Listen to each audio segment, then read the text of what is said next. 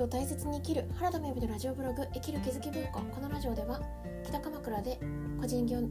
北鎌倉で個人事業主向けのイメージデザインを行っている原田美由が日々思う気づきを紹介しています。サブテーマはみんな私のひとかけら。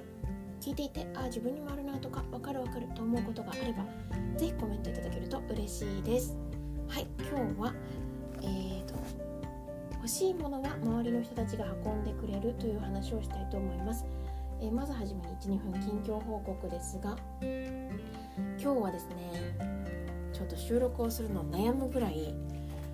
わー疲れたみたいな感じでした。なんですけれどもオンしております。えーと、11月2日ということでですねあさって11月4日からは、えー、この、えー、生きる気づき文庫スタンド FM で配信している方ではですね、えー、有料配信の、えーと本音クラブ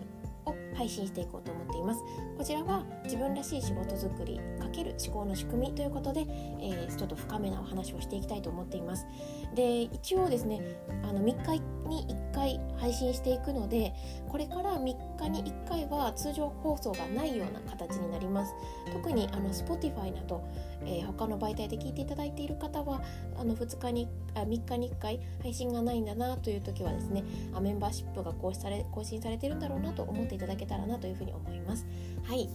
ということで、えー、今日のタイトルなんですけれども今日は昨日の、えー、開催の報告とえ今日の気づきをそのまま私がお話ししていこうと思っています。というのはですね昨日11月1日ということで7日間でなりたい私になれるワーク今毎月1日配信していますあえっと読書の楽しく実践研究会というのをやっているんですね。あの本を購入されていらしてもなかなかそのワークに取り組んで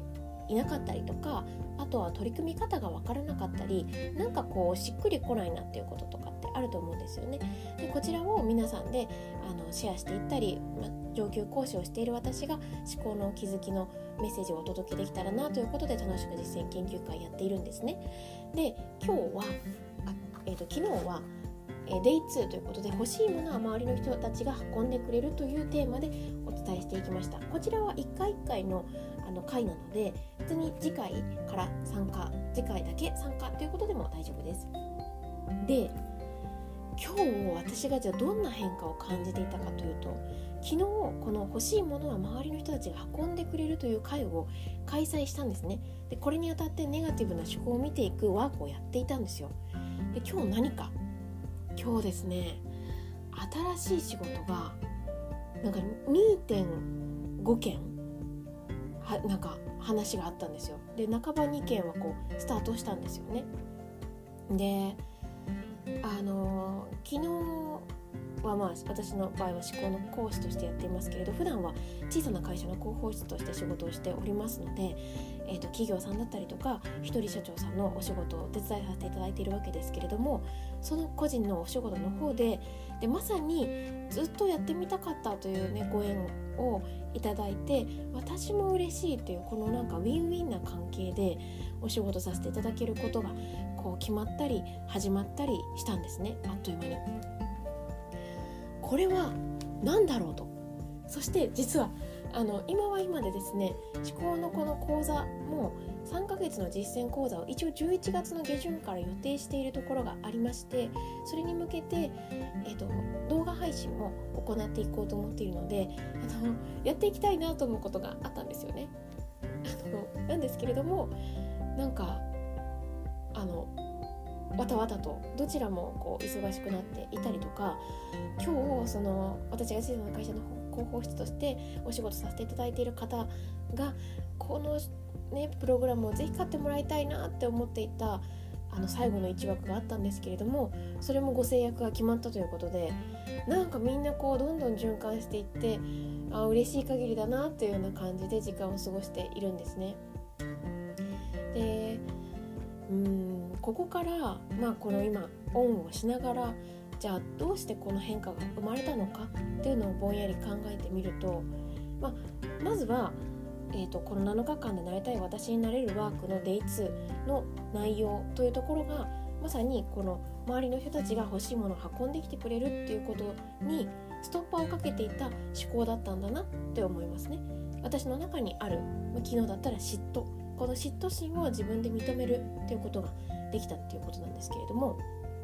でこのこの回は私はすごいと思ったところがあります。すごいと思いましたし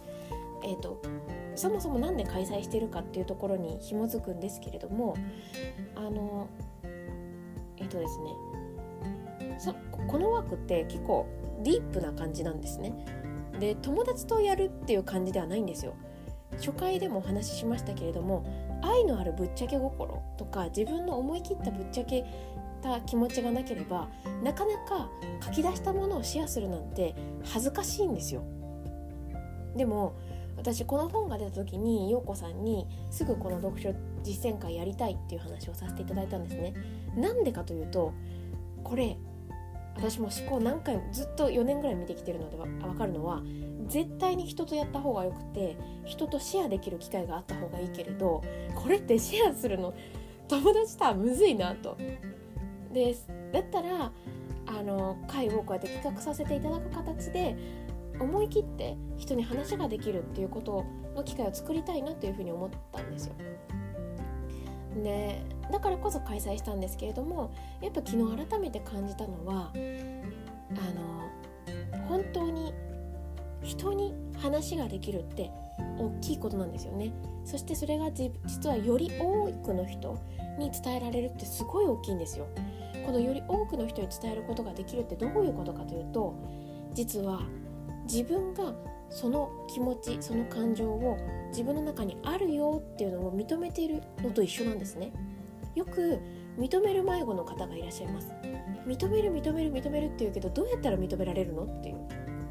でね一番分かりやすいのはその気持ちがあることを人に言えることです。人に伝えられること。その自分の中にあるっていうことを認められるっていうのの一番分かりやすい行動ですね。でそれができるとあの、まあ、言霊でも同じですけれども話すっていうことは手放すの話すの方と同じなのでまず客観的に自分の中からこう出していけるんですね。で出していくからこそ本当に欲しいか欲しくないかを見ていくことができるし